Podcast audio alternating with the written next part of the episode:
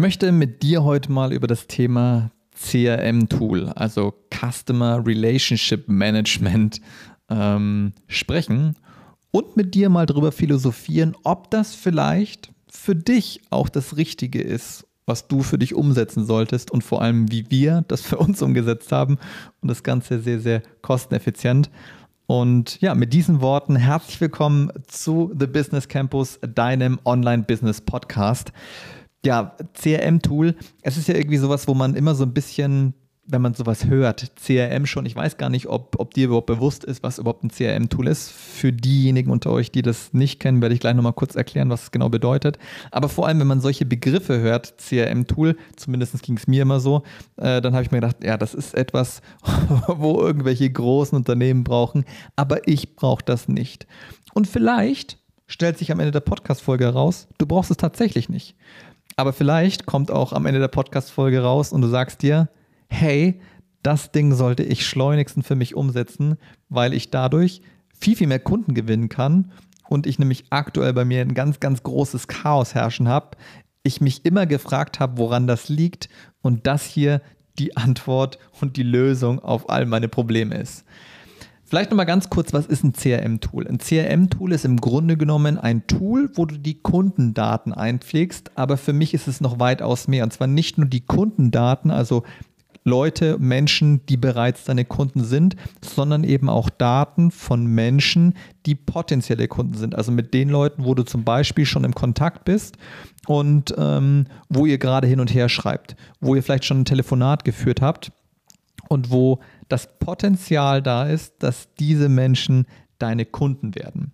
Und in der Vergangenheit war das bei, bei mir bzw. bei uns immer so, dass wir natürlich Nachrichten mit Menschen geschrieben haben, wir haben mit Leuten telefoniert und wir hatten nicht nur oder haben nicht nur Produkte, wo das Ganze über ein Tool läuft. Also wo ich zum Beispiel eine Plattform wie Digistore24 habe, wie Elopage, wie Kajabi und wie sie nicht alle heißen, die Zahlungsanbieter und die Plattformen, die damit verknüpft sind. Das heißt, die Leute kaufen nicht nur bei uns über irgendeine Plattform, bezahlen dort direkt und dann sind die im System drinnen, sondern es gibt eben auch bei uns das, ähm, den Prozess, dass die Leute eben nicht selbstständig auf eine Landingpage kommen und dort bestellen, sondern dass sie vorab mit uns schreiben, zum Beispiel über Instagram oder eben auch telefonieren. Das heißt, unsere Produkte, die wir verkaufen, sind nicht immer zu 100% automatisiert, sondern eventuell nur ein Stück weit. Ne? Es gibt ja sowas, dass du sagst, du hast einen Online-Kurs, den verkaufst du vollautomatisiert, dann machst du Werbung, die Leute kommen auf die Landingpage, tragen sich ein, kaufen ihn und that's it. Und dann gibt es aber noch Produkte wie beispielsweise ein Coaching, was einfach erklärungsbedürftiger ist und wo das Ganze dann mit einem Erstgespräch, mit einem Sparring-Call, mit einem Verkaufscall und so weiter verknüpft ist. Und da hast du ja dann mit Menschen Kontakt vorab und musst dann gegebenenfalls nochmal nachtelefonieren oder nochmal nachfragen, wie es aussieht. Ne? Also ich, ich denke mal, du verstehst, worauf ich hinaus will. So, und bei diesen Kontakten, wo es nicht zu 100% voll automatisiert ist und wo du wahrscheinlich mit mehr als nur zwei, drei Menschen im Kontakt bist, da kann es sinnvoll sein, ein CRM-Tool zu haben. Denn wir haben in der Vergangenheit mit vielen Menschen geschrieben, mit vielen Menschen gesprochen und irgendwann verlierst du natürlich den Überblick. Ne? Also du kannst dir natürlich in Evernote, in Google Sheets und, und Google Docs und wie sie nicht alle heißen, ähm, kannst du Notizen machen zu verschiedenen Telefonaten, die du geführt hast, zu Erstgesprächen, die du geführt hast und danach dann die Leute einladen. Aber wenn du halt viele Telefonate führst, wenn du viele Gespräche führst, dann wird es irgendwann unübersichtlich. Und dann kannst du natürlich auch nicht mehr alles merken. Und vor allem bei einem erklärungsbedürftigen Produkt, wo du ja auch gewisse Fragen stellst, um herauszufinden und herauszufiltern, welche Kunden sind interessant für dich. Und vor allem auch, ob die Kunden oder die potenziellen Kunden gewisse Kriterien für eine Zusammenarbeit erfüllen. Da stellst du ja Fragen und die Fragen willst du irgendwo mittracken. Und genau das machen wir in unserem CRM-Tool. Und wir benutzen dafür ClickUp. Ähm, das ist jetzt halt, muss nicht das, die, die, die Wahl für dich sein. Kann auch sein, dass du irgendein anderes Tool hast, wo du das gleiche abbilden kannst. Aber wir haben für uns ClickUp gewählt. Warum? Weil es eine kostengünstige Variante beziehungsweise sogar kostenlose Variante ist, wenn du beispielsweise alleine bist. Das Tool ist in der, in der kostenlosen Variante, also wenn du nur alleine dort drin arbeitest, eben ja, kostenfrei. Das Ganze geht aber auch beispielsweise in Notion. Ne? Da kann man ja auch, das ist, hat ja auch so einen Datenbankcharakter. Ich habe es da zwar noch nicht gemacht, aber könnte mir gut vorstellen, dass jemand von euch, wenn du zum Beispiel sehr, sehr fit oder sowieso schon was in Notion hast, dass du das da eben auch sehr gut aufsetzen kannst. So, und wie funktioniert das dann? Wir setzen eben für jeden Menschen, für jeden ähm, Kontakt, den wir haben, setzen wir einen Kontakt auch in ClickUp auf. Das heißt, wir haben da einen, einen ja, Space, nennt sich das in ClickUp, ähm, den wir CRM genannt haben. Und mit jedem, wo wir schreiben oder telefonieren, legen wir eben einen Datensatz an mit Name und, und eben allen Informationen, die man eben so bekommt über das Telefonat oder eben auch über das Schreiben. Und jeder Kontakt hat dann aber auch bei uns unterschiedlichen Status. Das heißt, ähm, du hast ja, ne, je nachdem, äh, ob du gerade mit dem schon telefoniert hast, ob du vielleicht schon ein Angebot gemacht hast, befindet sich der Kunde ja in unterschiedlichen Stati. Also ich muss ein Follow-up zum Beispiel machen oder ich hatte schon ein Verkaufsgespräch oder ich warte noch auf eine Rückmeldung. Und all diese Daten, die pflegen wir dort eben ein. Weil, vor allem wenn du auch Mitarbeiter hast, willst du ja wissen, wenn dein Mitarbeiter A beispielsweise das Telefonat geführt hat und du jetzt den Follow-up machen musst oder du beispielsweise das Verkaufsgespräch führst, willst du ja verstehen, okay, was ist denn dann da vornherein schon gelaufen? Ähm, oder eben auch, was haben wir im letzten Gespräch besprochen. Also deswegen, dafür ist einfach so ein CRM-Tool extrem gut. Und was wir auch davor eben gemacht haben, ist, bestimmte Felder für uns zu definieren. Also beispielsweise, klar, weil wir natürlich auf Social Media, Instagram unterwegs sind, den Instagram-Namen haben wir reingepackt. Dann, hey, für welches Produkt kommen diese Leute in, in Betracht? Welchen Status haben die? Also es gibt auch für uns sogenannte Strike-Kunden, also Kunden, ähm, wo wir sagen, wenn dann die, die melden sich äh, nicht mehr oder die, ne, wir haben mit denen schon geschrieben, aber die melden sich dann halt einfach nicht mehr oder sie sind zum Beispiel zu einem Termin nicht erschienen oder weil sie einfach generell nicht reinpassen, dann gibt es sogenannte Strike-Kunden, also auch sowas, so ein Status packen wir rein. Wann habe ich mit den Leuten äh, zum Beispiel die Zusammenarbeit gestartet? Wann endet dann auch die Zusammenarbeit?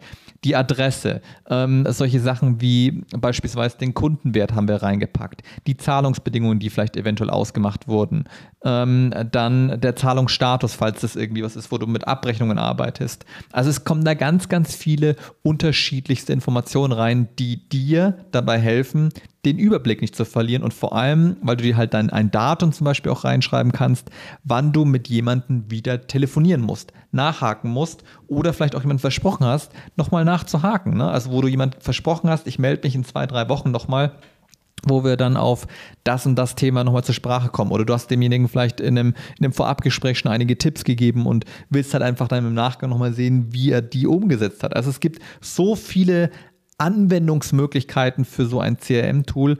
Und das Wichtige ist einfach, dass alles Datenbezogene zu dieser einen Person an einem Ort ist und du nicht großartig herumsuchen musst. Und vor allem eben, wie gesagt, wenn du ein Team hast, ist das einfach Gold wert. Ich kann dir aus meiner Erfahrung einfach nur sagen mittlerweile, dass ich super happy bin, dass wir sowas aufgesetzt haben, weil es mir einen schnellen Überblick darüber gibt, was aktuell vor allem auch noch in der Pipeline ist.